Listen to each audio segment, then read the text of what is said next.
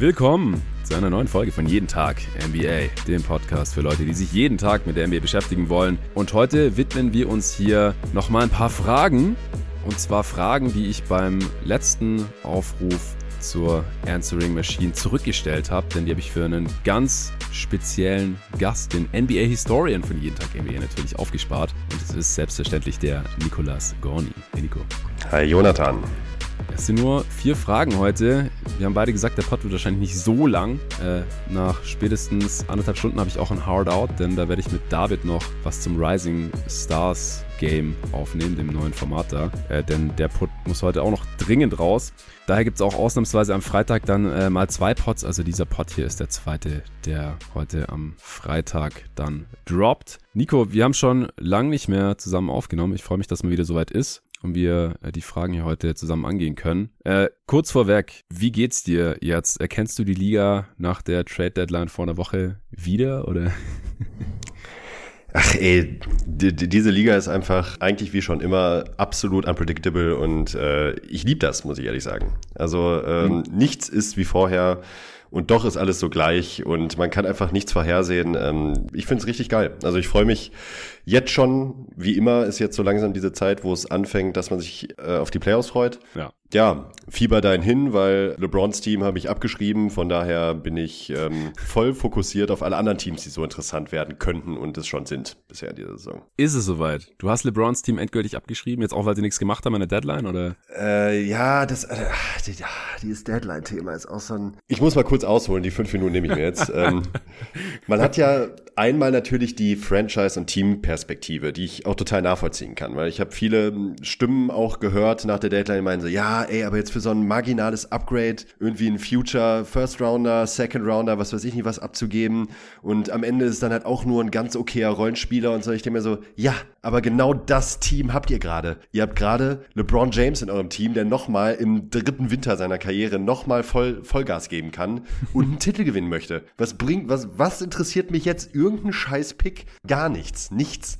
Das spielt keine Rolle. Wenn du das Team so aufziehen willst und dein, dein Franchise so strukturieren willst, dann holst du nicht Westbrook, dann holst du auch nicht LeBron James vor ein paar Jahren, weil es geht jetzt darum, jetzt zu gewinnen. Und auch für marginale Verbesserungen, egal wie klein die auch sein mögen, eine Verbesserung ist eine Verbesserung. Und dieses Team ist so, wie es jetzt gerade ist, halt einfach nun mal nicht gut genug für den großen Wurf. Auch wenn ich da immer noch den Punkt vertrete, den du ja meistens auch ähnlich siehst, dass wenn, und das ist ein ganz großes Wenn, äh, James und Davis in absoluter Topform spielen, kann man immer irgendwie jeden schlagen. Aber ja. ähm, das sehe ich halt einfach gerade aus unterschiedlichen Gründen nicht. Und ich finde es dann einfach nur frustrierend, dass wenn man sich selber schon dieses riesige Ei im Sommer legt mit Westbrook, jetzt noch nicht mal ansatzweise versucht, irgendwie darum rum noch was zu bewerkstelligen. Und ich weiß nicht, was da möglich gewesen wäre. Selbst wenn es nur so ein Spieler wie Richardson von den, von den Celtics gewesen wäre, irgendwas, halt irgendein Wing, den man auch mal aufs Feld stellen kann, dafür muss man eigentlich alles abgeben, was dieses Team hergibt. Und das hat mich schon echt nochmal frustriert. Das dann in Kombination mit dieser Niederlage gegen die Blazers, wo ich echt nur noch gedacht habe, ey, it. Was, dieser Retortenhaufen. Meine Güte. Also wäre James da nicht hingekommen, das vergisst man auch mal wieder. Die Lakers haben halt gestunken und vor allen Dingen das Management hat gestunken ohne Ende. Und deshalb sollte man auch gar nicht so verwundert sein, dass da halt eigentlich immer noch niemand so richtig was auf die Reihe kriegt. Und wie groß der Einfluss von James selbst da jetzt sein mag auf die Managemententscheidung, kann ich nicht beurteilen. Er hat sicherlich einen Einfluss, aber letzten Endes ist es nicht er, der die Entscheidung trifft, welche Spieler man abgibt und welche Spieler man holt. Und äh, dieses Management ist einfach eine Katastrophe. Ja, also scheinbar war das, sein Einfluss jetzt nicht besonders groß. Also ich weiß nicht, ob du den Pod mit Windhurst, McManaman und Shelburne nee, gehört hast. Nicht gehört. Ja, da haben McManaman und Shelburne, die ja beide sehr nah dran sind bei den Lakers und gut vernetzt sind, berichtet, dass die Spieler, also aka LeBron und Anthony Davis, auf jeden Fall eine Veränderung wollten. Also die haben auch gesagt, so geht so nicht weiter. Und dass der Brain Trust um die Entscheider in LA, also sprich Genie Bass und Co., gesagt haben, wir wollen nicht weiter investieren. Ihr wolltet dieses Team so haben also LeBron, Westbrook, AD als Kern, weil das ist ja auf LeBrons Mist gewachsen zusammen mit Westbrook, das ist auch bekannt, hat ja, ja. auch äh, Ramona Shelby einen Riesenartikel drüber geschrieben, wie das abgelaufen ist letzten Sommer. Und die hatten jetzt halt keinen Bock, dass LeBron ankommt und sagt, nee, reicht nicht, äh, wir müssen jetzt hier noch diesen First Rounder 2027, 28 traden. Und THT und ein Pick und dann, wenn das Team danach teurer ist, ein bisschen mehr Luxury Tax, ja, dann, dann ist es halt nicht LeBrons Problem so ungefähr. Und die haben gesagt, nö, äh, wir investieren jetzt nichts mehr hier und deal with it. Also kommt damit klar, müsst ihr jetzt selber irgendwie die Suppe auslöffeln. Und das fand ich schon krass, weil ja. Windhurst hat dann halt auch gesagt, wir sind nicht den Windhurst, Windhorst. Windhurst. Windhorst heißt er. Ähm, der hat dann auch gesagt, das ist das erste Mal, dass LeBron in seiner Karriere, obwohl er committed ist fürs kommende Jahr, das war in Cleveland ja immer anders, da hat er immer eine Play-Option gehabt, ähm, dass da jetzt nicht all in gegangen wird. Und bei den Lakers wohl bemerkt, ne? Das kommt auch ja. noch dazu. Also, dass da jetzt wirklich um ein paar Kröten gehen soll, finde ich schon ein bisschen irritierend. Um ja, das war ja im Sommer auch schon so mit Caruso. Ja, das Problem ja. ist halt, dass die Bass-Familie, die Bass-Erben halt von den Erträgen der Lakers leben. Und alles, was sie in Luxury-Tax zahlen, geht halt direkt bei denen raus. Und sonst, die sind halt keine Milliardäre ansonsten, sondern mhm. denen gehören die Lakers. Und das ist ihr Einkommen, so ungefähr. Ist nicht wie bei Joe Tsai, der ist so, oder Steve Baumer, der kauft halt das Spielzeug. Und wenn das halt irgendwie äh, 50 Millionen mehr oder weniger kostet, ist, ist für den halt Taschengeld. Und das ist bei Genie Bass und, und den Geschwistern halt nicht so. Und aus der Warte, ja, ist es halt schon irgendwie nachvollziehbar, aber dann sein doch nicht LeBron James. Nee, eben, und dann, dann, dann reißt er halt noch alles ab mit 37 offensiv im Dezember und Januar. Und dann stellt er sich natürlich hin Anfang Februar und sagt so, ja ey, so werden wir nicht Champ, tradet mal diesen Pick in fünf, sechs Jahren, weil ich hab's heute, ich hab's vorhin erst im Supporter-Discord auch wieder diskutiert, weil ein Hörer geschrieben hat, er kann es total nachvollziehen oder versteht meine Kritik nicht.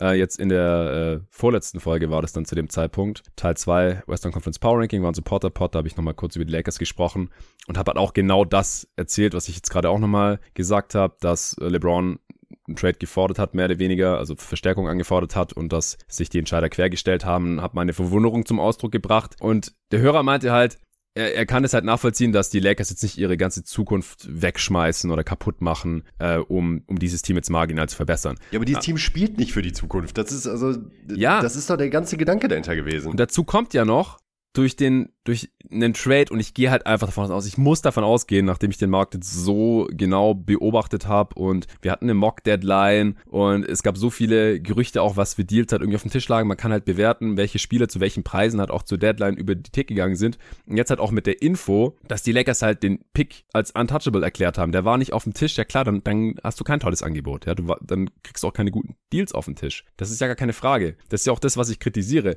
Aber ich muss davon ausgehen, dass wenn sie diesen Pick angeboten hätten, einen ungeschützten Lakers-Pick, das hat schon einen Gegenwert, da kriegst du einen soliden Rollenspieler. Einen 3D-Rollenspieler. Was ich, ich bin mir davon überzeugt, dass die Spurs Josh Richardson sofort zu den Lakers weitergeschickt hätten, wenn die dafür den Unprotected Lakers-Pick bekommen hätten. Safe. Und Taylor Horton Tucker oder so. Ja. Auf jeden Fall. Und Josh Richardson ist vielleicht im Vakuum nicht diesen Pick wert, aber er ist halt den Mehrwert wert, dass dieses Team dann halt mal wenigstens eine Line-Up hat, die irgendwie Sinn ergibt, um LeBron und AD herum und meinetwegen auch noch Westbrook herum, weil du brauchst halt so viele 3D-Spieler um die herum wie möglich.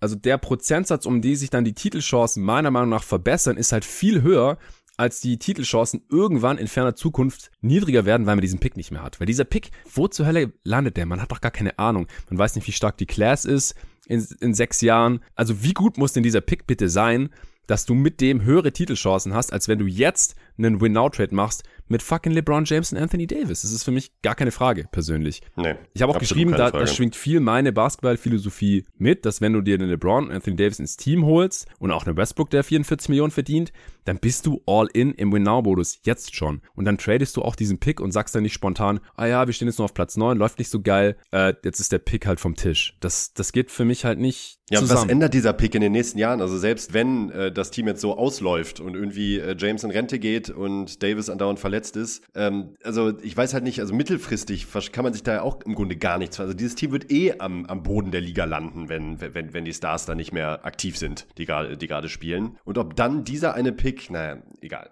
Also das ist echt, ja, also, ähm, ich verstehe es einfach nicht. Ja, aber auf der anderen Seite könnten die Lakers ja auch sagen, ähm, AD ist zehn Jahre jünger als LeBron oder neun Jahre jünger. Äh, der, der ist jetzt in ein paar Jahren wird er noch gut genug sein, dass wir vielleicht dann einen anderen Spieler wieder per Free Agency hier reinholen können und dass man dann halt immer quasi ein Playoff-Team bleibt. Ich wollte fast sagen Contender bleibt. Man ist aktuell kein richtiger ernstzunehmender Contender mehr. Da muss jetzt schon noch einiges passieren und über den Buyout-Markt, also spielerisch von innen heraus quasi verändern. Und da glaube ich halt so langsam auch nicht mehr dran.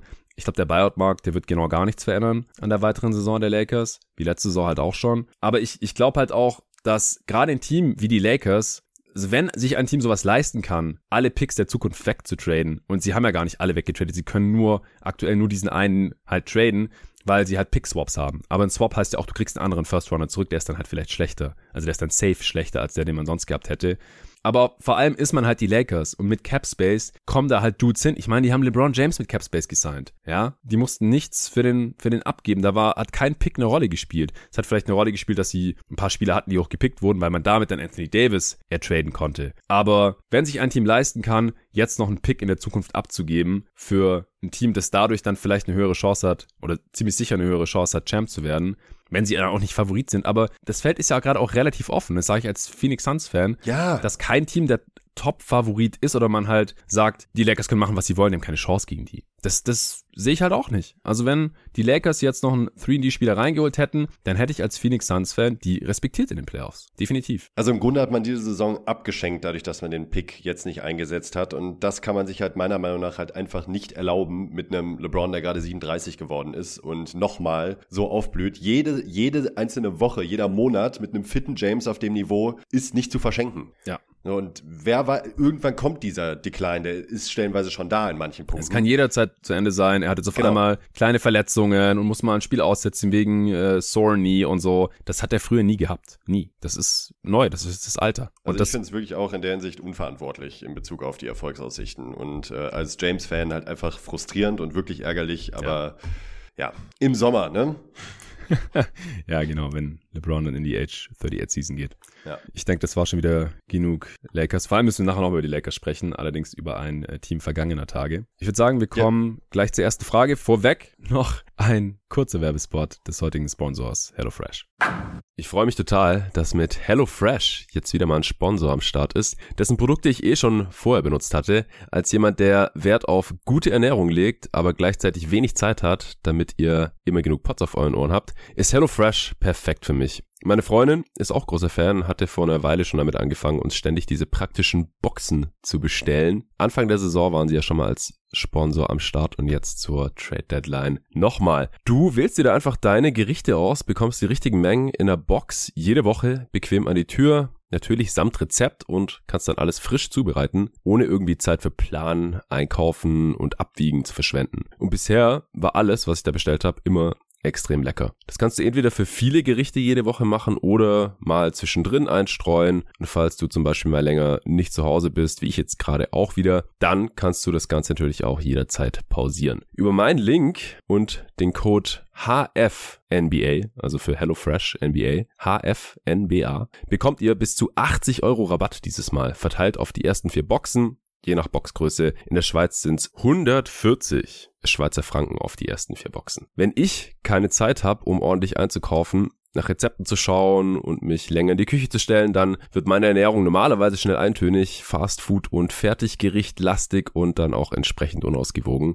Mit HelloFresh kann man sich aber auch mit wenig Aufwand frisch und lecker ernähren. Kann ich also nur empfehlen, einfach mal auszuprobieren. Da gibt es so viele verschiedene Rezepte, da findet man immer genug, dass man mal ausprobieren will und jede Woche kommen neue dazu.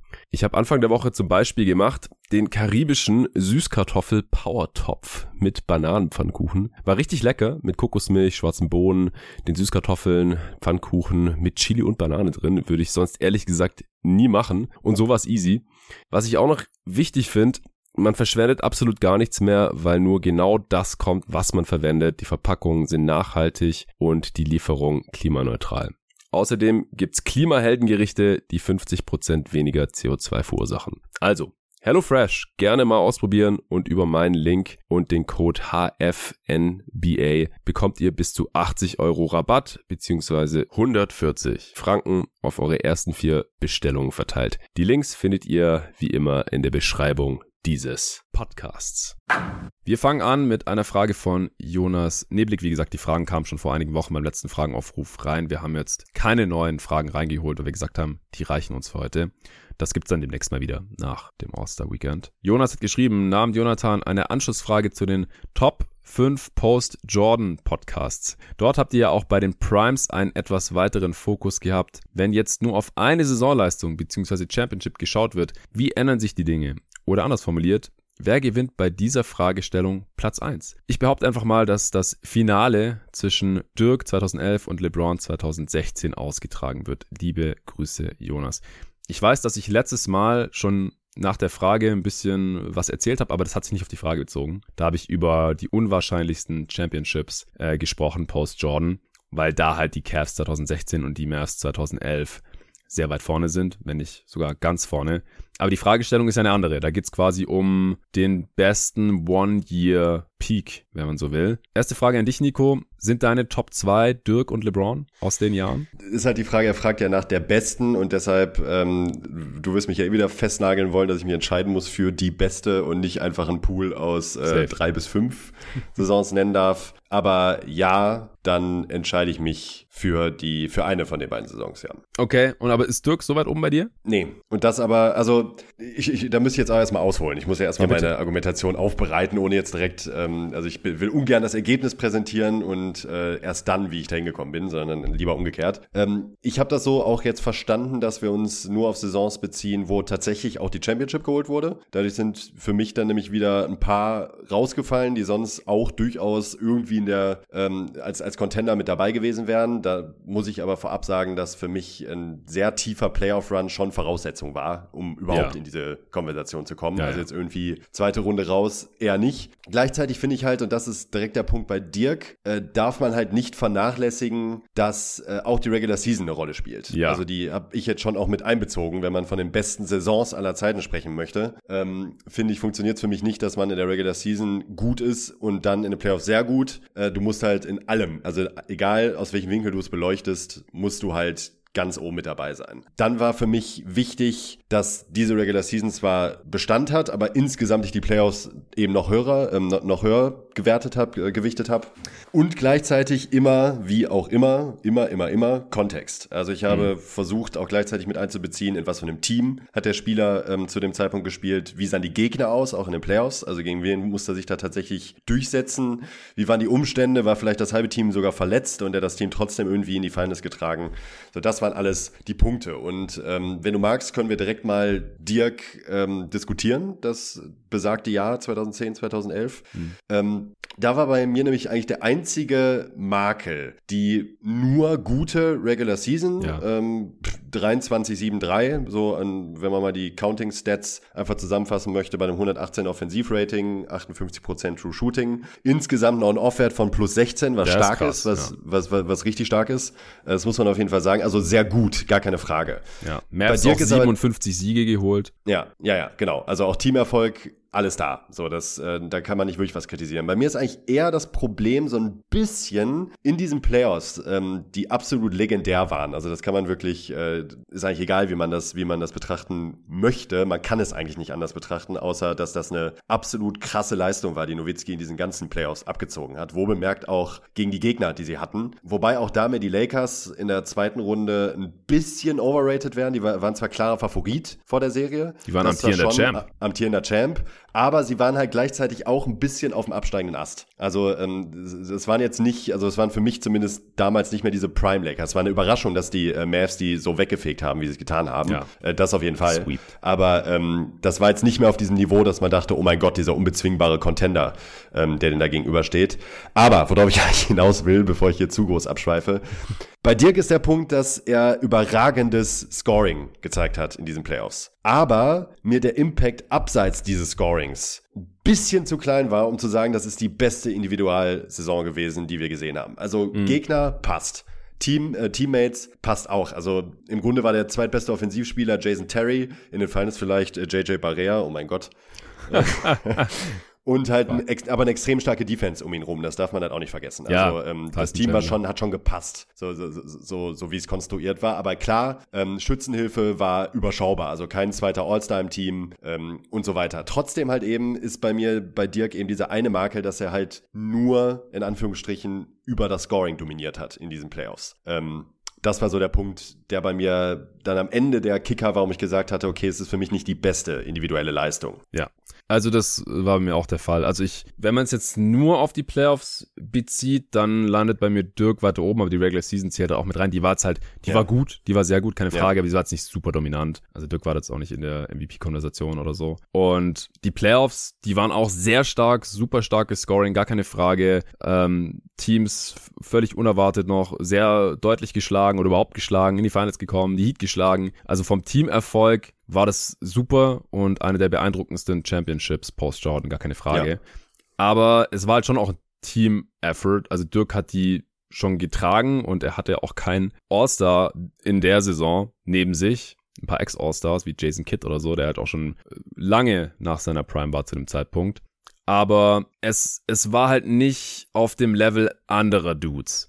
Nee, das habe ich mir halt auch gedacht. Ja, nicht ganz. Also. Und es ist kein Slender, wirklich. Also nein, ich fand, nein, also null, auch, null, null. Ich bin zwar kein riesen Dirk-Fan, aber trotzdem, diese Playoffs äh, sind absolut der absolute Wahnsinn gewesen. Also ich weiß, wie gebannt ich da vorm, ähm, vorm Bildschirm saß und Dirk auch angefeuert habe bis zum Ende. Und äh, also, wir müssen halt hier nochmal gerade rücken. Es geht ja wirklich um die Einzel, um die Single Best Season ja. nach Jordan. Ja, so, also ja. ist jetzt, und deshalb finde ich halt auch hier direkt wieder, um ein paar Leuten das, den Wind aus den Segeln zu nehmen. Dirk ist da im Dunstkreis, gar keine Frage, war er für mich auch. Aber er ist meiner Meinung nach halt nicht der Beste gewesen. Es war nicht die beste Saison. Und das finde ich absolut, meiner Meinung nach absolut okay, das so zu sehen. Ja, das, das sehe ich auch so. Weil äh, es ist im Endeffekt halt auch so, er hatte nicht dieses ganz breite Skillset, um diesen riesen Impact zu haben wie andere Spieler. Also er war ein Superscorer und auf das Niveau kamen wenige, das er da hatte in den Playoffs. Aber es kamen ein paar dahin, die dann aber halt auch noch super Playmaker waren und oder heftige Defender. Und das war halt. Dirk beides nicht. Der war ein solider Defender. Heute auch erst drüber diskutiert im Rahmen von einem Artikel, an dem Torben heute noch geschrieben hat. Äh, weil es da halt um, um Dirks Defense ging, weil der ja selber auch so immer ein bisschen, ja, ins Lächerliche zieht. Also Dirk Nowitzki selbst äh, macht sich da auch ein bisschen schlechter, als er wahrscheinlich war. Und in einem guten defensiven Teamverbund und mit einem extrem starken Defensive Player of the Year Level Tyson Chandler hat den Award erst später bei den Knicks äh, gewonnen, aber ich glaube, dass er bei den Mavs sogar seine beste defensive Saison hatte.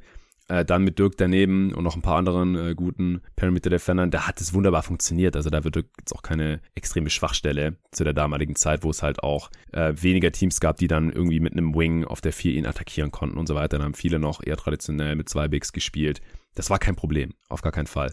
Und er war ein solider Passer, so der konnte schon den freien Mann finden, aber in erster Linie war halt ein, ein Scorer, hat damit sein Team ja auch zum Titel tragen können, gar keine Frage, aber ich glaube halt auch, dass es halt noch ein paar Performances gab, die ich noch einen Ticken dominanter finden würde. Ja, auf jeden Fall. Und äh, da habe ich mich übrigens gerade am Anf äh, Eingangs versprochen, also bei mir ist weder die 15-16er LeBron-Saison noch Dirk 10-11 ist auf 1. Okay, okay, interessant. Wen, wen hast du denn noch vor, Dirk? Äh, vor Dirk habe ich auf jeden Fall noch Duncan. Ja, das dachte ich mir. Und zwar auch die Saison, die wir auch schon besprochen haben, da müssen wir jetzt, glaube ich, auch gar nicht so weit ausholen. Ähm, 2002, 2003.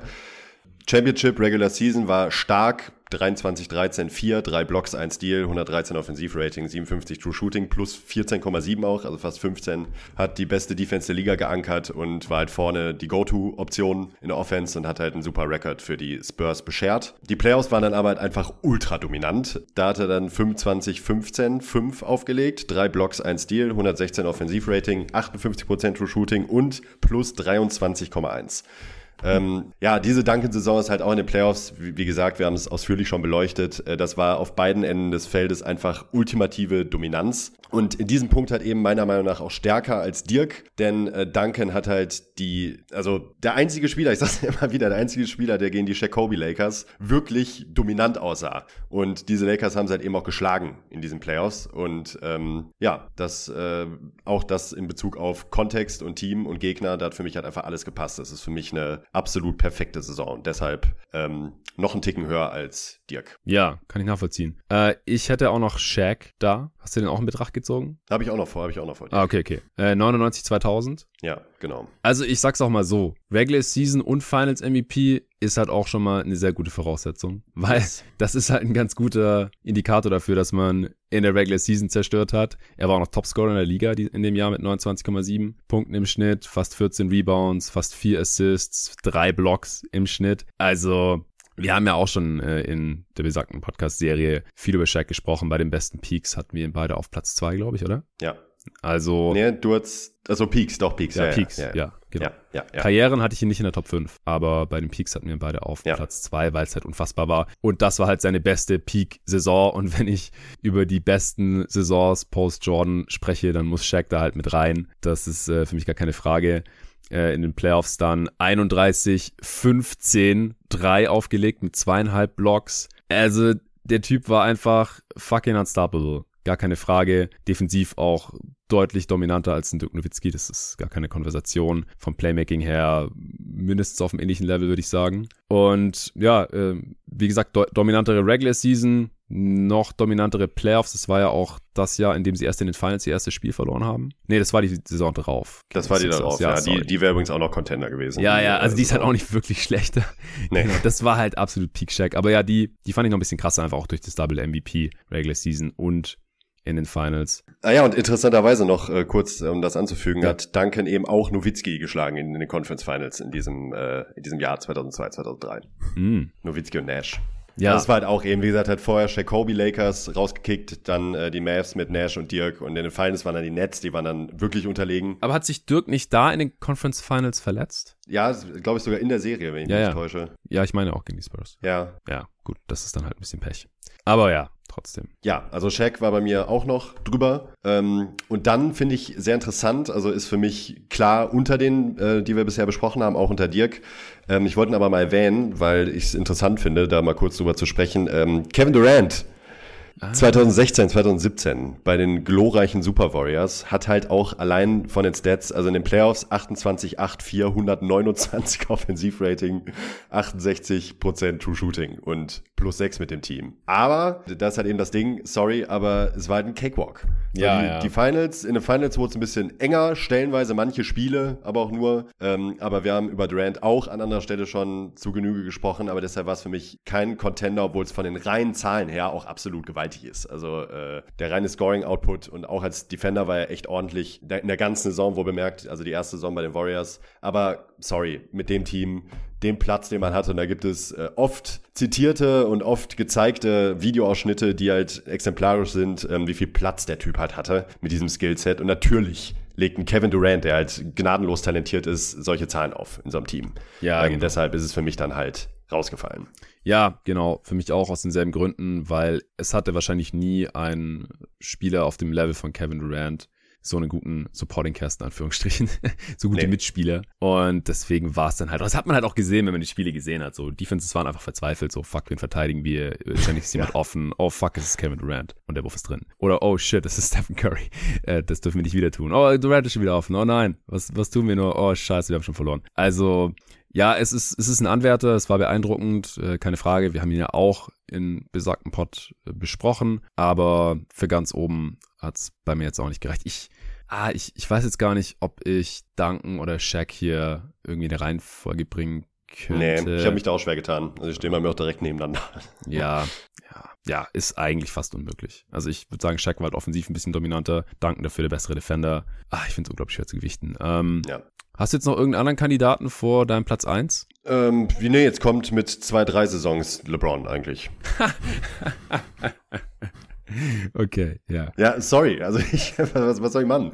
Also ja, ähm, das haben wir auch schon mal besprochen, so dass man sich gar nicht richtig, also dass es mega schwer ist, sich zu entscheiden, welcher LeBron jetzt eigentlich der Beste war. Ja, und auch welche, ja genau, nicht nur welcher LeBron, auch welche ganz konkrete Saison ja, ja. jetzt wirklich die beste ist. Also da gibt's halt meiner Meinung nach halt einfach einige Argumente für ein paar Saisons. Ja, definitiv.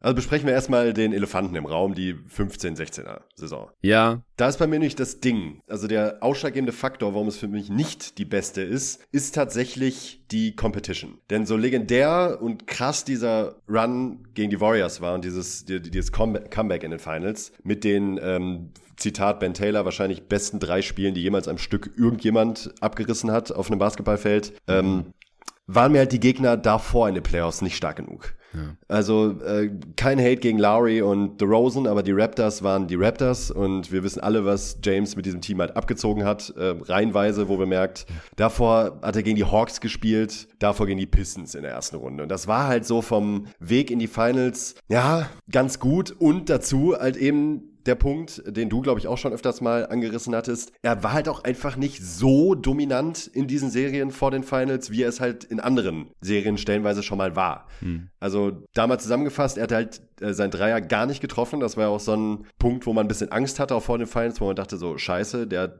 steht wirklich in einem Shooting-Slump. Ähm, er hat halt 25 Punkte auf, aufgelegt vor den Finals, ne, in diesen Playoffs. Sieben Assists und neun Rebounds. Das ist für LeBron sehr gut und Standard, aber halt eben auch. Dabei war er weder so super effizient noch ähm, in anderer Form irgendwie sonderlich auffällig auf, auf seinem Level oder für sein Level. Hm. Ähm, deshalb war es bei mir dann tatsächlich trotz dieses grandiosen 3-1-Comebacks nicht die beste Saison, die James gespielt hat für mich. Da, das hat auch wieder das klare, also dieses Comeback bleibt halt hängen. Das ist halt das, was für exemplarisch ist für diese Saison. Aber auch in der Regular Season hat er halt eben schon bessere Leistung gezeigt als in diesem Jahr. Deshalb ist das für mich dann letzten Endes auch rausgefallen als Nummer 1 Kandidat. Ist es ein Heat LeBron? Ja. Ist es der 12-13er LeBron? Dachte ich zuerst, dass es der werden würde, aber der ist tatsächlich nicht, sondern ein Jahr davor. Echt? Okay. Ja. Krass. Ja, erklär mal. Und das nämlich eigentlich auch aus, also der 12-13er LeBron war halt in den Finals, hat er Probleme gehabt gegen die Spurs, äh, gerade in den ersten zwei, drei, zwei, drei Spielen, sah nicht so gut aus, wie er aussehen könnte. Und in der Saison davor war eben das Ding, dass da so für mich dieser Durchbruch kam. Also ähm,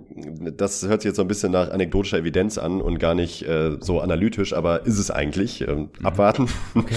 Man hatte diesen Playoffs gemerkt, dass James halt umschalten kann und eben nicht nicht mehr der James ist, der halt zuvor noch gegen den Super Dirk 2011 äh, verloren hat. Mhm. Ähm, in, in diesen Playoffs hat er eben auch diesen Rückstand gegen die Celtics wieder aufgeholt und da auch endlich diesen Dämon besiegt mit diesem grandiosen Game 6 mit 45 Punkten, äh, wo er im Alleingang dieses Celtics-Team wohl bemerkt mit einem 3-2 Rückstand, also hätten die Heat dieses Spiel verloren, ja. wäre es das gewesen ja. und LeBrons Karriere wäre wahrscheinlich vorbei gewesen in Bezug auf äh, Standing, egal was er danach noch gemacht hätte. Ja. Ähm, also das war ein absolutes Must-Win und da halt diese Leistung rauszuhauen, war halt einfach krass. Dazu kam, auch wenn sie wirklich jung und unerfahren waren, aber in den Finals dann gegen Harden, Westbrook und Durant. Mit einem Harden, der wohl bemerkt da auch echt gut gespielt hat. Also ich erinnere mich gerne an die Conference Finals davor, äh, wie er die Spurs unfassbar viele Probleme bereitet hat in Spurs, ähm, die auch echt kein schwaches Team waren. Und das Supporting Cast war halt meiner Meinung nach im Jahr danach stärker bei den Heat. Man darf nicht vergessen, dass in dem Jahr, äh, in dem Jahr Ray Allen noch nicht in Miami gespielt hat. Mhm. Das hat durchaus eine Rolle gespielt. Ich meine, Ray Allen persönlich war für einen der krassesten Würfe der Basketballgeschichte im nächsten Jahr verantwortlich. Ja. Und der hat unter anderem noch gefehlt. Und die blanken Zahlen waren halt einfach besser bei LeBron. Also ich würde sagen, das defensive Niveau war, da hat sich nichts getan zwischen 2011, 12 und ja. 12, 13. Und die nackten Zahlen waren in der Regular Season 27, 6, 8 zwei Steals, ein Block. In der Saison, in den Playoffs dann 30, 6, 10, zwei Steals, ein Block. Und das war dann letzten Endes für mich auch der ausschlaggebende Faktor, 24,3 On-Off-Rating in den Playoffs, 11, 12. Und das war halt 12, 13 in Playoffs lange nicht auf diesem Niveau. Ja, gut, aber das hängt ja auch von den Backups ab. Also, Keine Frage. Das ist ja gerade der Punkt, den du angesprochen Aussage, hast. die ich davor getroffen habe. Ja. Besserer Supporting Cast. Ja. Aber ähm, die Saison, Saisons liegen halt so nah bei, äh, für mich beieinander und die Gegner waren für mich jetzt auch so eng beieinander, dass ich mich für diese Saison entschieden habe, weil ich es statistisch noch einen Ticken besser finde. Ja, der On-Court-Wert 11, 12 ist auch deutlich besser gewesen. Plus 11 ja, ja. im folgenden Jahr nur plus 7. Ja, ja, du machst auf jeden Fall einen guten Case. Also 12, 13 war halt in der Regular Season äh, so krass dominant und effizient auch. Und ja, ja. Äh, normiert Die, auf 100 Possessions war der Output auch besser. Ähm, also zu, vor allem was Assists angeht, hat er da nochmal eine Chip draufgelegt. Scoring war eigentlich identisch, aber weniger Turnovers. Deswegen auch das Offensivrating von 118 auf 125 hochgepumpt. 41 Prozent seiner Dreier getroffen. Karriere-Bestwert. Also da war der einfach on fire. Äh, unfassbar. 60 Prozent seiner Dreier getroffen. Das ist auch so bestes Karriereniveau. Im Jahr davor nur 56 Prozent. Also er hat den, den Korb auch einfach besser getroffen. 12, 13. Deswegen, ja, ich glaube, da nach seinem ersten Titel, da, da hat er, glaube ich, auch noch mal ein bisschen mit einem anderen Selbstverständnis so gezockt, um mal so ja, einen soften Faktor noch zu nennen. Und ist da einfach so ein bisschen durch die Saison marschiert. Also ich, ich habe es ja damals live mit vor Ort erlebt. Also, ach, was hatte ich da ich für ein unfassbares Glück. Ja, ich komme ja. in dem Sommer, in dem LeBron seinen ersten Titel holt nach Miami und nimmt den zweiten äh, in Folge dann auch gleich mit und dazwischen sich mir die ganzen Regular Season Games dort vor Ort in der äh, Arena rein äh, oder in irgendwelchen Sportsbars äh, voller wilder, verrückter Heat-Fans, die alle diesen krass dominanten LeBron feiern. Also ja, das, das war schon, das war einfach eine unglaubliche Saison. Ähm, ist, ist der dritte Kandidat für den besten LeBron dann der 17-18er oder ein anderer? Ja, genau. Da ist dann halt das Problem, dass er halt den Titel nicht gewonnen hat. Ähm, aber rein individuell mein ist ja immer noch mein Lieblings-LeBron eigentlich auch. Und ich glaube dann, eigentlich ja. auch, ja, ja. Weil da ist die Regular Season halt auch nicht so geil. Also halt weder nee. Regular Season äh, MVP noch Finals MVP, also noch Titel, so das, der fährt dann einfach raus. Ja. Ja, aber auch da nicht so geil, ja, Teamerfolg, aber auch 28, 9, 9, ein Stil, ein Block und 62er True Shooting, das ist halt auch so, wo man denkt, nicht so geil, hört sich halt immer witzig an in dem Kontext, aber ja, ich weiß, was du meinst. Also kein Vergleich zu Heat LeBron, das finde ich auch. Ja, also ich finde halt, dass er da, das ist der most skilled LeBron wahrscheinlich. Also das war doch auch, wo er diese krassen äh, Hot Shooting, Jump Shooting Streaks ja, hatte, ja, genau. auch gegen, gegen genau. die Raptors, wo er jeden ja. scheiß Pull-up und Turnaround Fadeaway ja, getroffen LeBronto hat. LeBronto war das, ja. LeBronto, genau. Please stop. No. äh, das, das war auch nochmal eine Spur krasser, als es in Miami der Fall war. Ja, aber hat sich mehr die Spots gepickt. Ne? Also ich glaube, wir haben ja schon äh, besprochen, also die Kombination aus Physis und Skill war halt in Miami, glaube ich, echt am, am krassesten. Ja. Es gibt ja auch Leute, die den äh, ersten Cleveland LeBron und ich glaube, da ist es dann die 8-9er Saison ja. ziemlich abfeiern. Ja, ja. Vor allem die Playoffs, das waren wahrscheinlich seine dominantesten Playoffs, was crazy klingt, weil da war er 24. Aber 128er Offensivrating. Ähm, da kann man nie wieder ran. 35 Punkte pro Spiel, 9 Rebounds, 7 Assists. Unfassbar, was er da abgezogen hat. Aber ja, da hat halt auch der Teamerfolg dann am Ende wieder gefehlt. Ja, ich glaube, ich bleib beim 12, 13er. 11, 12, 12, 13, you name it. Also, ja, das drauf. war bei mir auch so marginal. Ähm, ja, Interessant auf jeden Fall. Auf jeden Fall auch äh, finde ich gut, dass wir den Dirk, äh, Dirk besprochen haben. Da auch nochmal zum Abschluss kein Dirk Slander, kein Dirk Hate. Äh, argumentiert gerne dagegen, freue ich mich drauf. Also höre ich mir wahnsinnig gerne an und bin gespannt, was man so dagegen sagen kann. Mir ging es jetzt halt wirklich um die rein individuelle Leistung und da finde ich, haben wir beide unsere Cases gemacht, warum wir wen wo vorne oder hinten sehen. Ja, ein Namen, den ich noch gerne reingeworfen hätte, weil wir den jetzt gar nicht erwähnt haben, der ist nicht ganz oben mit dabei, weil er in der Regular Season sich halt auch geschont hat und ich weiß, es tut dir weh, Nico, aber der 218 19er Kawhi Leonard, was der in den Playoffs ja, ja, abgerissen ja, hat, ja, ja. das war halt auch pervers. Also 31 Punkte im Schnitt, 9 Rebounds, 4 Assists, 62 Prozent äh, True Shooting, das war ja, ich will jetzt nicht sagen der beste Kawhi, weil bei den Spurs, bevor er sich verletzt hat, da war halt auch pervers unterwegs. Ja, ja, auch gegen die Warriors noch. Also ja, das genau. war vielleicht sogar die beste Playoff-Saison. Ja, aber wurde halt nicht mit dem Titel gekrönt. Das stimmt. Ja. Also Kawhi ist, ist würde ich jetzt auch hinter Dirk einordnen. Aber ja wollte ich noch erwähnt haben. Und halt krassen Supporting Cast, ne? Also darf, also klar. Ja, ja, also muss das auch eine, muss darf man nicht vergessen. Und dann in den Finals eben Verletzungen und so weiter. Also ja. das war schon ein paar Asterisks auch dabei bei dem. Ja, bei schon, dem aber die Raptors, die waren super zusammengestellt. Die Skillsets haben perfekt zueinander gepasst. Sehr homogenes Team. Keine Schwächen eigentlich. Und dann halt dieser undeniable Kawhi Leonard. Klar. Ja. Aber hier und da hat es ein bisschen Glück gebraucht, keine Frage. Aber das tun halt die Wie meisten immer. Titel, ja, ja. genau. Okay, ich glaube, wir haben die Frage jetzt schon relativ detailliert beantwortet. Äh, kommen zur nächsten Frage von Jonas, nee, die mache ich mit Hassan. Sorry. Wir kommen zur nächsten Frage von Christoph Lersmacher. Der hat geschrieben, Hallo Jonathan, wie sieht deine Top 5 der Ü35-Spieler seit 2010 aus? Viele Grüße und vielen Dank für deinen tollen Podcast. Ich weiß nicht, hast du die Frage jetzt komplett separat von der nächsten mit dem zweiten Frühling beantwortet oder geht es ein ja, über? schon okay. eigentlich. Ja, gut. Ja, ja kann man Ist dann aber auch die Frage natürlich, wie man zweiten Frühling überhaupt definiert, aber da können wir dann, kommen wir dann gleich nochmal zu. Ja, sehr gerne.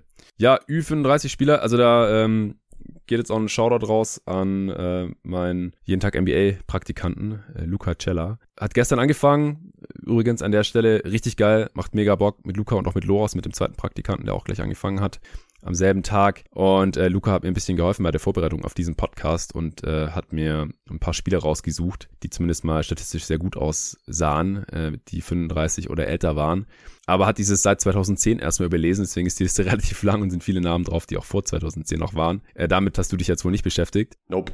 Äh, deswegen würde ich die zumindest mal raushauen als Honorable Mentions, dass die Mühe da nicht äh, völlig vergeblich war vom Luca. Äh, wir hatten zum Beispiel, wo fangen wir an? In den 80ern den 37-jährigen Kareem Abdul-Jabbar. Die Lakers damals 62-20 gegangen und Kareem hat halt noch 22 Punkte, 8 Rebounds, 3 Assists im Schnitt aufgelegt. Also beim 63er True Shooting. Das äh, war auf jeden Fall nicht zu verachten. Dann haben wir noch ein paar Kandidaten aus den 90ern. Der 35-jährige John Stockton, bei den Utah Jazz, die auch 62 Siege geholt haben. Der hat damals noch 12 Punkte, 9 Assists im Schnitt rausgehauen. Und zwei Jahre später sein Teammate Carl Malone, 36 Jahre alt in der Saison 99-2000, da haben die Jazz noch 55 Siege geholt.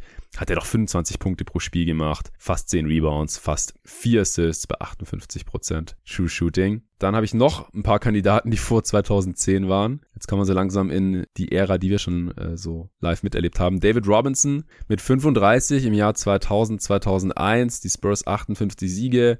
Die Admiral noch mit 14 Punkten, 9 Rebounds und zweieinhalb Blocks im Schnitt. Dann 2001, 2002 Reggie Miller mit 36. Pacers ja, waren eher mittelmäßig unterwegs, 42 Siege. Aber Miller noch mit 17 Punkten, 3 Rebounds, 3 Assists im Schnitt, 62% True Shooting. Und dann knapp den Cut für ab 2010 nicht geschafft. Hat einmal Shaq, der mit 36 für die Suns, die in der Saison 46 Siege geholt haben, immerhin noch 18 Punkte, 8 Rebounds und anderthalb Blocks rausgehauen hat bei 62% True Shooting und Steve Nash in der folgenden Saison, auch für die Phoenix Suns. Da war Shaq aber schon wieder weg, zum Glück. Das, er mit Shaq, das, das hat mich nicht so überzeugt bei Phoenix damals. Habe ich zu Luca auch gesagt, so eigentlich will ich das gar nicht hier anführen mit dem 36-jährigen Shaq in Phoenix, war er kein Fan von. Aber die Saison drauf, Steve Nash mit 35, die Suns 54 Siege geholt, sind in die Conference Finals gekommen, da dann an den Lakers gescheitert und Nash mit 17 Punkten im Schnitt fast 11 Assists, 62% True Shooting. Ja, Nash war mein Platz 5. Ich habe da noch ein bisschen gecheatet, ah, ja. weil es war die Saison 9-10. Genau. Deshalb habe ich mir gedacht, komm, den nehme ich noch mit rein. Okay. okay. Ähm, und der wäre jetzt mein Platz 5 gewesen. Ja, ja. Also Steve ich meine, wenn man ständig über Chris Paul spricht und wie gut der noch ist, mit jetzt in der Age äh, 36 Season. Also Nash war halt ein Jahr jünger und stand ja. dem eigentlich in nichts nach. Ja. Wirklich nicht. Gut. Nee, absolut. Wen hast du auf Platz 4? Ich habe auf Platz 4, wen auch sonst, Emanuel Ginobili. 2013, 14 oder? Ja, also ich habe mich jetzt hier tatsächlich nicht auf eine okay. einzelne Saison festgelegt, denn ja, ich habe so verstanden, dass alle Spieler, die mindestens 35 sind ja, äh, oder ja. waren nach 2010 und das ist nämlich eben bei mir auch der Faktor, dass Ginobili halt nach 35 immer noch gut und gerne vier, drei, vier im, richtige Impact-Saisons gespielt hat, inklusive Playoffs, inklusive Titel und da halt Minuten gesehen hat. Ne? Also jetzt in, in drei Saisons, also er hat mit 35 noch 23 Minuten gesehen, mit, 6, mit 36 23, mit ähm, 37 immer noch 23 und selbst mit 38 noch 20 Minuten. In den Playoffs ist es dann sogar noch mal hochgegangen von den, äh, von den Minuten-Schnitten. In, in den Playoffs, wo, wo er den Titel geholt hat, hat er 26 Minuten gespielt, 14 Punkte noch im Schnitt gemacht und das halt immer noch in der Konstanz, effizient. Also das war für mich ein sehr würdiger vierter Platz, eben aufgrund der, des Mixes aus Leistungen, die er noch individuell gebracht hat, plus Teamerfolg, plus ähm, Volumen. Also Volumen fand ich halt äh, tatsächlich halt ausschlaggebend. Drei beziehungsweise vier Saisons noch auf wirklich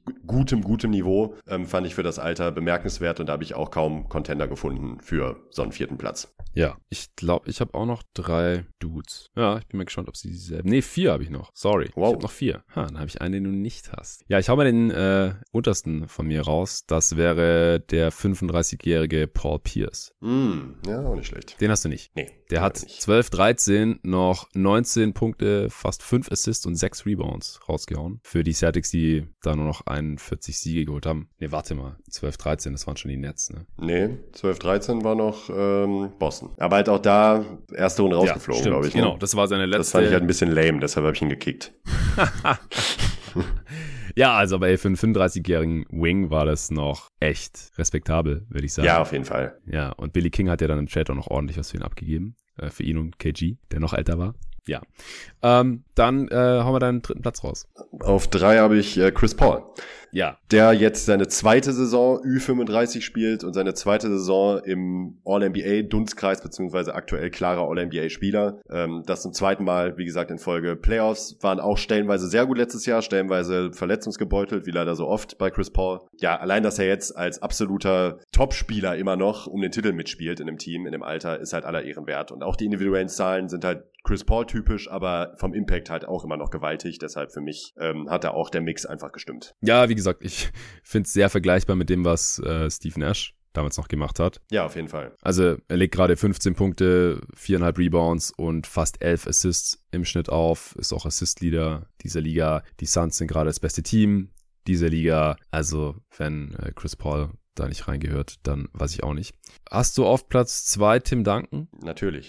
Das ist total langweilig. Du hast immer auf zwei Duncan und auf eins LeBron, egal bei welchem ja, Ranking. Ja, aber ist, sorry, Mann, es sind, halt die zwei, sind halt auch die zwei besten Spieler der letzten 20 Jahre.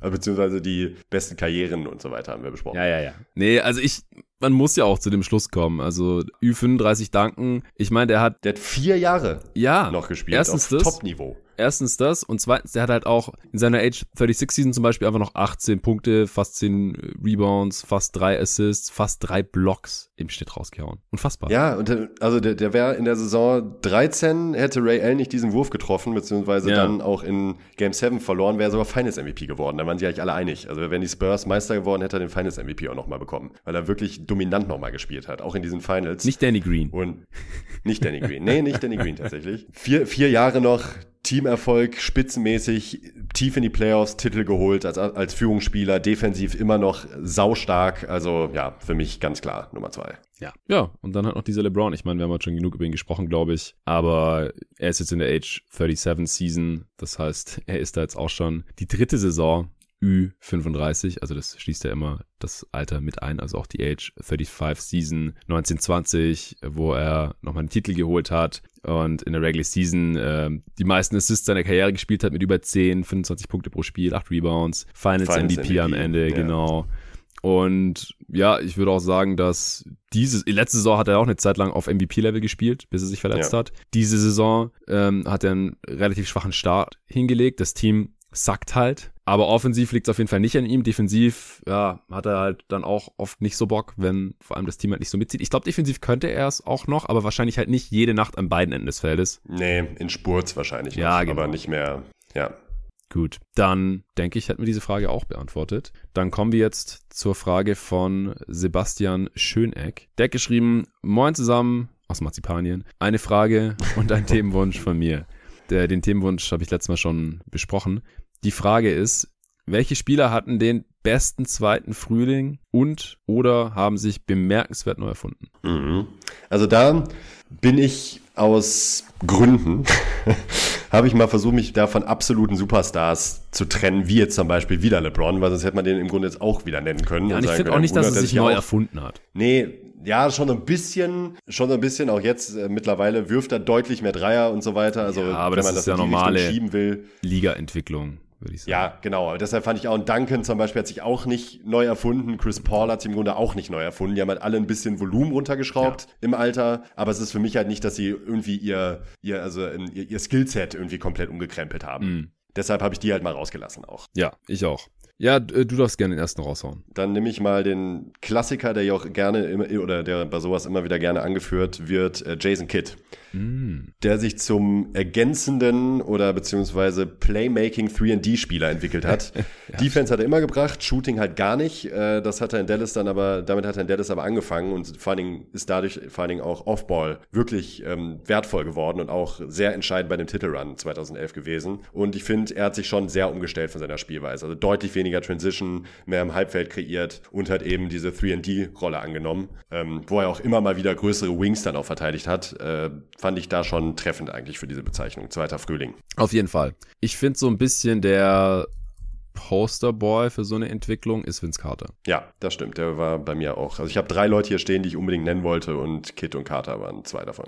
Der war die ersten zehn Jahre seiner Karriere so, also der galt so als, als Next Jordan schon. Also der kam halt auch in der Saison nach äh, Jordans letzter Bulls-Saison in die Liga, war ja athletisch ähnlich talentiert, würde ich jetzt mal sagen, äh, ähnlich groß und so und war halt auch sehr, sehr krass unterwegs. Also hat halt auch gleich ja. in der zweiten Saison 26 Punkte pro Spiel, in der dritten 28 Punkte pro Spiel. Äh, der Dreier ist gefallen, über die Dunks brauchen wir gar nicht sprechen. Das ist der beste In-Game-Dunker ever einfach.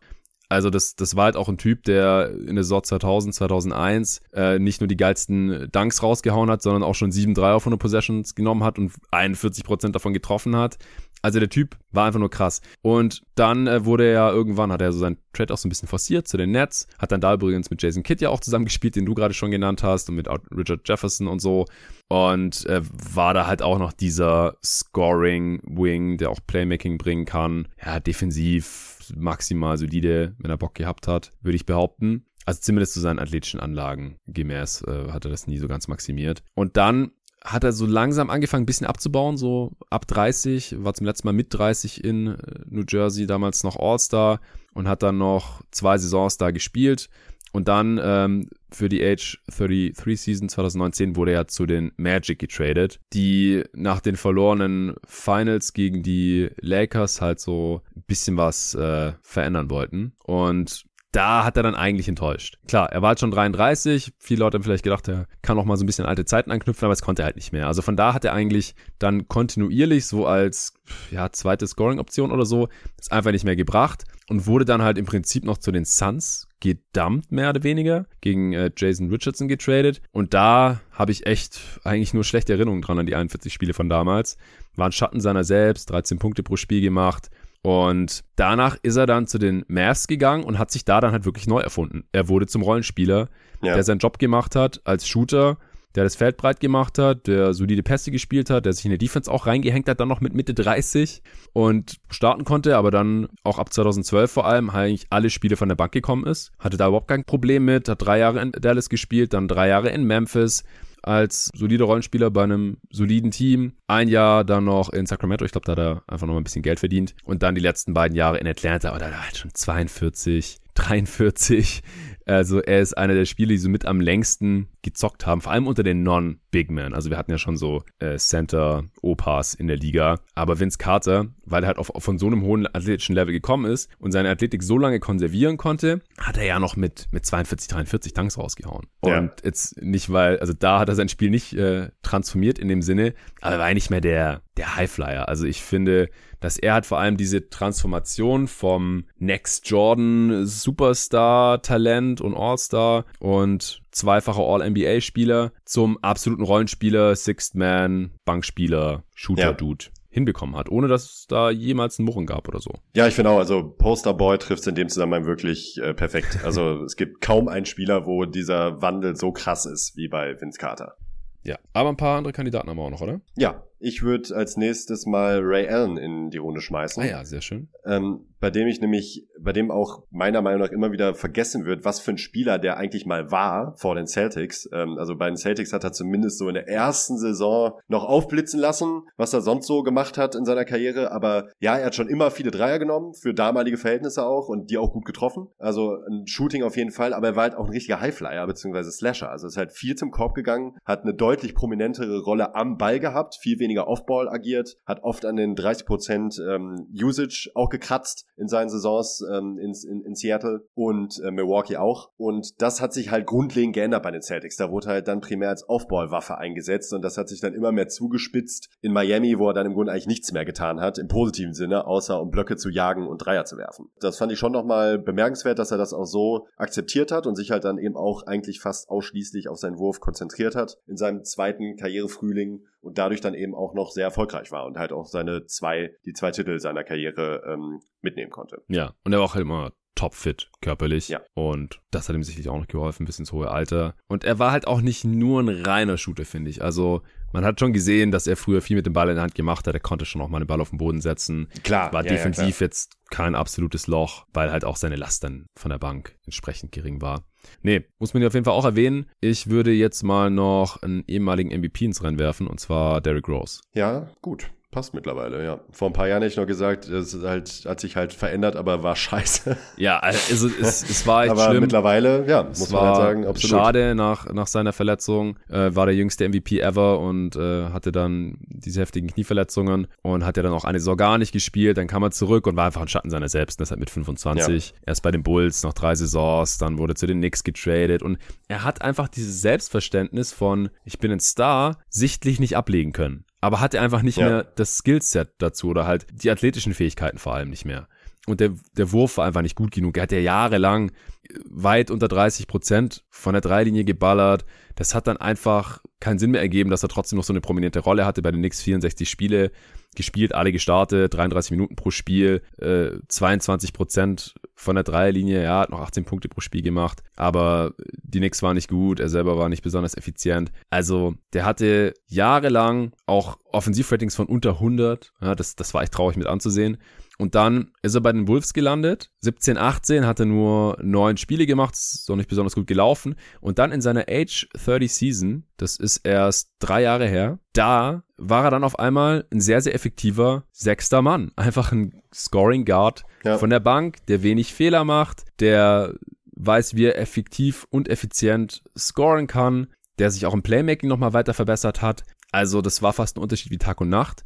Dann in der Saison darauf hat er bei den äh, Pistons unterschrieben und jetzt ist er dann wieder äh, bei Thibodeau äh, bei den Knicks gelandet. Letztes Jahr hat er auch nochmal echt den Unterschied ausgemacht, weil bis der gekommen ist, waren die Knicks nicht so gut. Dann hatten sie, haben sie einen super Run hingelegt für die restliche Regular Season und dieses Jahr geht ohne ihn auch schon wieder nix. Also das lässt sich auch statistisch festhalten, dass es mit ihm auf dem Feld halt deutlich besser läuft. Ich denke, dass sein Impact vielleicht nicht ganz so krass ist, wie es diese On-Off-Werte da suggerieren, aber er ist ein durch und durch solider Backup-Guard geworden, ja. dass ihn eine Starterrolle, vor allem dann als irgendwie, was ich, zweite Option oder so, dauerhaft überfordert. Das hat man in den Playoffs gegen die Hawks gesehen. Aber in dieser sehr klar definierten Rolle, die, die auch nicht zu groß ist, nicht zu viele Minuten, äh, nicht zu schwere Defensivaufgaben äh, und dann halt auch gegen, gegen Backup-Guards teilweise, da kann halt noch ein sehr effektiver und wichtiger Spieler sein. Und das hätte ich halt vor fünf Jahren nicht mehr für möglich gehalten. Da dachte ich, nee, das, das quasi nicht. mit einem Bein aus der Liga raus. Ja, ja, kann ich nichts, kann ich nicht zu ergänzen. Schön. Äh, hast noch jemanden? Nee, tatsächlich nicht, weil also Rose war der einzige, den ich mir noch mit aufgeschrieben hatte. Echt? Ich hab mal einen. Ja. Auch ein Ex-Nick. Auch ein Ex-Nick. Ja. Hm. Aktuell Laker. Aktuell Laker. Ja, Carmelo Anthony. Ja, ja, gut, ja, doch, ja, mittlerweile dann halt eben auch. Ja, ne? ich meine, das war der Dude, ja. der noch bei den Thunder in der Pressekonferenz gelacht hat, so, who me? Ich soll von der Bank kommen? Ist ja lächerlich. Ja. Ja. Und das ging dann ja, halt nicht mehr besonders lange gut, ja. Äh, bei den Rockets wurde er nach zehn Spielen entlassen, weil es gar nicht funktioniert hat, weil er da einfach noch nicht dieses Mindset hatte, dass er dann erst wieder, nachdem er eine gesamte Saison, also die restliche Saison, also zehn Spieler gemacht für die Rockets, aber für die restliche Saison wollte ihn kein Schwein mehr unter Vertrag nehmen und irgendwie gucken, was geht mit dem. Oder es hat sich nicht die richtige Gelegenheit für ihn irgendwie ergeben. Und dann erst in der folgenden Saison, während der Regular Season war das ja dann auch schon, haben die Blazers reingeholt und da hat er dann halt als, ja, Scorer, Shooter in limitierter Rolle besser funktioniert. Da hatte er sich dann damit angefreundet, hatte ein anderes Selbstverständnis. Und jetzt bei den Lakers, ich meine, das ist ja ein reiner Rollenspieler und ein ja, sehr ja. guter Shooter mittlerweile auch. Der kommt von der Bank, trifft 39 Prozent seiner Dreier in hohem Volumen, macht 13 Punkte pro Spiel. Ja, ist defensiv angreifbar wie, wie eh und je, also noch viel mehr als noch in seiner Prime, weil einfach körperlich auch nicht mehr so viel geht. Ähm, du kannst ihn eigentlich defensiv nur auf der 4 einsetzen und das ist auch nicht ideal. Aber von der Bank ist es halt mehr als okay und, und er macht das Feld breit als einer der wenigen Spieler der Lakers, der dann halt auch insgesamt ein gewisses spielerisches Niveau mitbringt. Also das war halt, finde ich, vor ein paar Jahren auch noch nicht denkbar, als er da in Oklahoma City gespielt und dann noch in ja. Houston und dann wirklich weg von der Bildfläche war und man hat nur irgendwelche ominösen äh, Hoodie-Mellow-Trainingseinheiten-Video auf Twitter gesehen ja.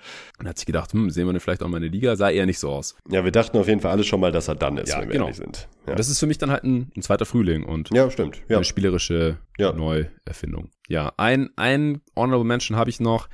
Der war noch nicht raus aus der Liga, aber Brooke Lopez hat nach dem er bei den Lakers da dieses seltsame Jahr gespielt hat, bei, für die Biannual Exception bei den Bucks unterschrieben. Ja, das ist eigentlich auch nicht schlecht. Das hatte ich so schon komplett vergessen, hat mich auch Luca drauf gebracht. Und dann ist er auf einmal zum High-Volume Three-Point-Shooter geworden und ja. zu einem der besten Rim Protector in der Liga. Und das ist dann halt auf einmal wieder super wertvoll. Und dann haben die Bucks ihn ja sogar mit äh, Cap Space verlängert, nachdem sie, wie gesagt, ja. im, im, Jahr davor ihm nur die Biannual Exception gegeben haben, äh, hatten sie dann nur Non-Bird-Rechte, da, damit kam er dann nicht besonders weit. Sie mussten dann quasi auch Brockton traden deswegen. Und im Endeffekt war es ja Gold richtig. Ich meine, die Bucks haben eine Championship geholt und er hatte da einen integralen Bestandteil dran. Also mit ihm zusammen hatten die Bucks, mit ihm und Janis zusammen hatten die Bucks auch, bin ich auch in äh, Torbens Artikel drüber gestolpert, eine der besten Defenses aller Zeiten relativ zum Liga-Defensivrating gesehen. Das ist, echt krass. Ja, das war nochmal, das stimmt. Und der, und der war ja, eigentlich. der war ja bei den Nets noch so als Scoring Big ohne Defense verschrien gewesen. Gut, dann kommen wir zur letzten Frage für heute. Es geht mal wieder um die Lakers. Jens Gehring Mal wieder. Ja, anderes Team, zum Glück. Jens Gehring hat geschrieben, Hi Jonathan, wahrscheinlich sogar besser geeignet, die Frage mit Nico zu beantworten. Ja, das ist richtig. Also, das damalige designierte Lakers Superteam rund um Kobe, Prime, Dwight Howard und Steve Nash unter Paul Gasol und unter Test ist ja grandios gescheitert. Die Narrative dafür rund um Dwights Allüren slash Sorglosigkeit und Kobes damit nicht zu vereinbarende Verbissenheit sind immer noch präsent. Aber woran lag es spielerisch? Was sagen die Daten? Kannst du das Team diesbezüglich mal analysieren? Liebe Grüße und wie immer danke für den exzellenten Content. Mach weiter so. Jens, ja, vielen Dank für die spannende Frage. Äh, wie sah es denn bei dir aus mit den Erinnerungen an das Team? Nico, hast du da jetzt nochmal hm. viel recherchieren müssen? Nö, eigentlich nicht. Also jeder, jeder erinnert sich an dieses tolle Cover und auch damals. Now this is gonna be fun. Wobei auch da ja es schon einige skeptische Stimmen gab. Also es war jetzt ja nicht so ein super Team wie ähm, die Heatles oder so, wo man von am Anfang direkt dachte, oh wow, das wird richtig krass. Sondern man, man dachte auch schon, oh okay, alle noch äh, Kobe gerade noch Champion gewesen, Nash, wie wir gerade angerissen hatten, noch mit einer echt guten Saison 2009, 2010 kurz davor, ähm, Howard Prime, also eigentlich noch Prime Dwight, wenn man so will, beziehungsweise so vielleicht so am Ende der Prime. Ähm, da war schon was drin, Gasol noch mit dabei, äh, Meta World Peace. Also ähm, man hat sich schon was erhofft von diesem Team, aber typisch für LA natürlich auch extrem aufgebauscht und ähm, überhyped. Mhm. Dafür, dass, weil, dass der Fit nicht ideal ist oder sein würde, ähm, konnte man ja zumindest schon mal erahnen. Ja. Für mich stellt sich jetzt eigentlich generell hier nur die Frage, ob wir das super kurz machen wollen, weil das, man kann es super kurz machen, diese Frage beantworten, bevor man irgendeinen äh, statistischen Deep Dive macht. Ich führe das auch direkt mal an. Also im Grunde kann man dieses Trio einfach auch gar nicht bewerten, weil sie einfach nicht zusammen auf dem Feld standen. Ja. Ähm, also ich habe es auch nochmal nachgesehen, äh, habe mich dann auch nicht verwundert. Ist jetzt gar nicht mal so viel mehr als die Harden, Kyrie und Durant Nets. Da wissen wir alle, dass die nicht zusammengespielt haben. Das Trio Nash, Kobe und Dwight standen insgesamt gerade mal knapp 2000 Possessions auf dem Feld. Insgesamt in der Existenz dieses Trios. Ja. Wenn man Gasol noch mit dazu nimmt, so als äh, viertes Rad, dann sind wir bei 570 Possessions. Das heißt, ja dieses Team hat quasi in dieser Form eigentlich nicht wirklich existiert. Ja, das ist auf jeden Fall ein wichtiger Punkt. Verletzungen. Äh, Steve Nash hat 32 Spiele verpasst. Paul Gasol hat 34 Spiele verpasst. Dwight Howard hatte in der Vorsaison seine Rücken-OP. Und danach war er nie wieder derselbe. Also das muss man einfach nee. mal so sagen. Dwight Howard war davor ein fucking Monstrum. Immer wieder Defensive Player of the Year. Was war der viermal Defensive Player of the Year? Drei oder vier. Ja, war im MVP-Rennen, hat die Magic als bester Spieler in die Finals geführt gegen die Lakers. Und nach dieser Verletzung, da hatte einfach, da war nicht mehr ganz diese, diese athletische Übermensch. Und wurde dann ja auch von Team zu Team gereicht. Nach den Lakers ging es ja dann erstmal zu den Rockets, wo er als Free Agent unterschrieben hat. Das war okay, er war drei Saisons da, aber da war auch schon nicht mehr, nicht mehr ganz derselbe. Dann eine Saison in Atlanta, eine Saison in Charlotte, eine Saison bei den Wizards, wo er neun Spiele gemacht hat.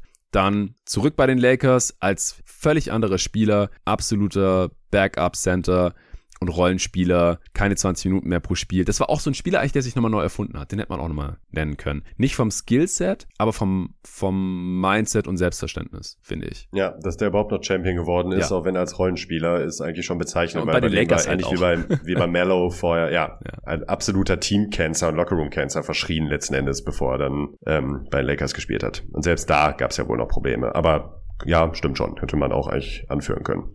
Ja, dreimal Defensive Player of the Year. Du hattest recht, gerade hier.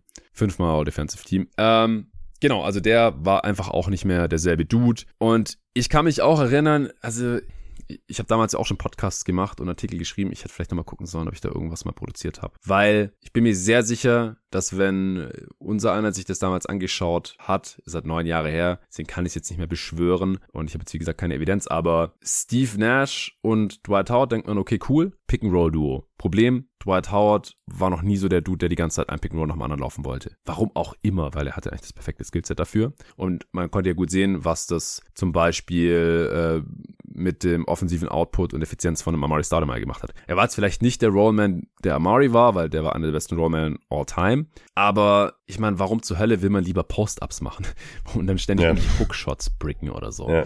Na gut, werden es nie erfahren. Haut ist halt ein bisschen ein komischer Dude. Dann Steve Nash und Kobe war halt schon wieder so ein Fit, wo man denkt, ja, was genau macht denn eigentlich Kobe, während Pick and Roll gelaufen wird? Ist er dann der Spot-Up-Shooter? Und ich meine, die brauchst du halt auch beim Spread Pick and Roll, ja. Du, da muss ja Platz Klar. geschaffen sein. Und Kobe war halt noch nie so der Catch-and-Shoot-Dude. Und auf der anderen Seite ist halt Nash als Catch-and-Shoot-Spieler auch ein bisschen verschenkt. Aber es war halt auch der alte Nash. Und wie gesagt, der, der selber mehr als ein Drittel der Saison verpasst. Aber auch, wie gesagt, vom Fit alles nicht so toll. Ja, Ron Test, 3D-Spieler, passt eigentlich theoretisch wunderbar rein, aber war halt auch schon alt. Und dann Paul Gasol, wie gesagt, er hat noch mehr Spiele verpasst als Steve Nash. Damals war der auf der 4 auf jeden Fall noch, noch machbar. Das wäre jetzt heutzutage auch ein ganz anderes Thema. Aber war jetzt halt auch nicht so der super Shooter. Also das Spacing in diesem Team war halt auch echt nicht geil. Auch Artests Wurf nee. war relativ shaky. Also im Prinzip hattest du im Frontcourt keinen verlässlichen Shooter. Und dann halt zwei Dudes, die als Spot-Up-Shooter halt auch nicht so ideal funktionieren, sondern eigentlich den Ball in der Hand halten sollten. Dann hatten wir drei verschiedene Head Coaches in der Saison. Drei. Ja. Mike Brown hat fünf Spiele gecoacht. Yeah. Und nach nur einem Sieg und vier Niederlagen wurde der gefeuert. Der hat versucht, eine Princeton Offense zu installieren, warum auch immer. Dann hat äh, Bernie Bickerstaff als Interim-Coach übernommen, auch für fünf Spiele. Davon haben sie vier gewonnen. Äh, dann wollte man aber natürlich einen großen Namen reinholen in LA und das war Mike D'Antoni, ja, Steve Nashs alter Head Coach. Und da hat halt, wie gesagt, die Spielematerial einfach nicht dazu gepasst, weil Steve Nash verletzt war und auch nicht mehr dieser Dude war für 30 Pick and Rolls pro Spiel und Dwight Howard halt auch nicht und dann mit Kobe und ach, das, das war eine Katastrophe. Man hat mit hoher Pace gespielt, dann äh, 40 Siege bei 32 Niederlagen noch über die restliche Saison, aber viele Turnovers begangen und das, das hat einfach hinten und vorne nicht zusammengepasst. Dieses Roster, die Persönlichkeiten, da noch Verletzungspech, die Coaches haben nicht dazu gepasst und wurden durchrotiert, Defense war nicht gut, das war im Endeffekt jetzt nicht so super verwunderlich. Ich denke sogar, wenn die fitter gewesen wären, wären die nicht besonders weit gekommen. Am Ende dann nee, mit ich auch nicht. 45 Siegen in die Playoffs gekommen und in der ersten Runde von deinen Spurs gesweept. Ja, auch defensiv, ne? Kobe schon lange nicht mehr auf super Niveau. Äh, ja. Klar, Dwight und mit Dwight und Pau hast du zumindest zwei Spieler, die den Ring beschützen können. Aber Nash und Kobe alleine Backcourt ist echt nicht so geil. und auch Meta World Peace war jetzt nicht mehr auf dem elitären Defense-Niveau, das er mal hatte. Also auch da hätte ich, glaube ich, stellenweise schon Fragezeichen gesehen. Ja, die hatten die zehn schlechteste Defense. Also. Ja, so. Okay, dann wären wir damit auch durch. Und damit wären wir auch für heute durch. Und sind noch in der Zeit geblieben. Jetzt habe ich eine Viertelstunde Pause und darf dann gleich mit David weitermachen. Das ist meine dritte Aufnahme heute. Ja, weil ich heute Mittag schon äh, einen Teil von dem Pod mit Lorenzo aufgenommen habe. Und ich bin am Morgen um drei aufgestanden, weil ich meinem Vater helfen musste. Also ich bin langsam ein bisschen durch. Ich, ich hoffe, man hat es jetzt nicht gehört. Und ich hoffe auch, dass die nächste Aufnahme noch annehmbar wird. Morgen kann ich ein bisschen langsamer machen. Da kommen auch äh, die Jungs, die Praktikanten nicht vorbei. Das geht erst am Montag wieder weiter. Und äh, die Woche gab es jetzt auch einiges an Output und übers All-Star Weekend kann ich ein bisschen entspannen. Was steht bei dir so an? Schaust du dir irgendwas an am All-Star Weekend oder? Äh, ja, so bei Gelegenheit mal, aber ich bin jetzt auf nichts heiß. Alright, ich bin heiß. Das äh, habt ihr in der letzten Folge dann schon erfahren. Und ich wünsche allen viel Spaß, die sich das All-Star Weekend reinziehen, egal ob es alle drei Nächte und Abende sind oder irgendwelche vereinzelten Events davon oder vielleicht auch gar nichts und einfach nur irgendwie Tape gucken und Spieler scouten, Statistiken wälzen, alte jeden Tag NBA-Folgen hören oder 2K zocken, was auch immer ihr tut. Ich wünsche euch viel Spaß dabei. Vielen Dank dir, Nico, dass du dort mal wieder deinen Feierabend freigenommen hast. Ich hoffe, wir nehmen mal wieder was zusammen auf und holen dann äh, frische Fragen rein. Ich habe auch mitbekommen, dass äh, den Supportern schon wieder viele Fragen auf ihrer NBA-Seele brennen. Und da wollen wir alsbald natürlich mal wieder Abhilfe schaffen. Und ansonsten nochmal vielen Dank an HelloFresh fürs Sponsoren dieser Folge. Allen Dank fürs Zuhören und bis zum nächsten Mal.